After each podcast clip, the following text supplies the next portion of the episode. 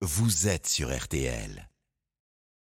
Bonjour Stéphane, bonjour à tous. Direction Vincennes cet après-midi pour le Quintet. Ils ne sont plus que 12 au départ sur cette distance de 2100 mètres. Le numéro 3 est non partant.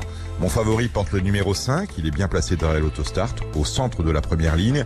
Et Elgino est un cheval en forme. Elgino, c'est son nom. Il est en forme et il vient de s'imposer sur la distance, sur l'hippodrome de Cagnes-sur-Mer.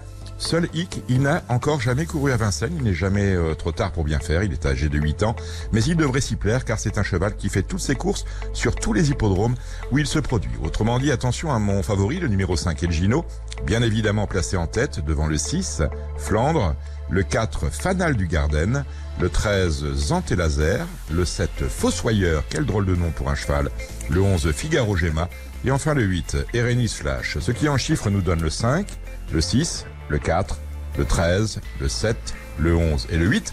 Départ de la course à 15h15. Nous nous retrouvons Stéphane dans une heure avec ma dernière Oui, absolument. Rendez-vous dans 60 minutes. Dominique Cordier, Quintet à Vincennes. Pronostic dès maintenant sur RTL.fr.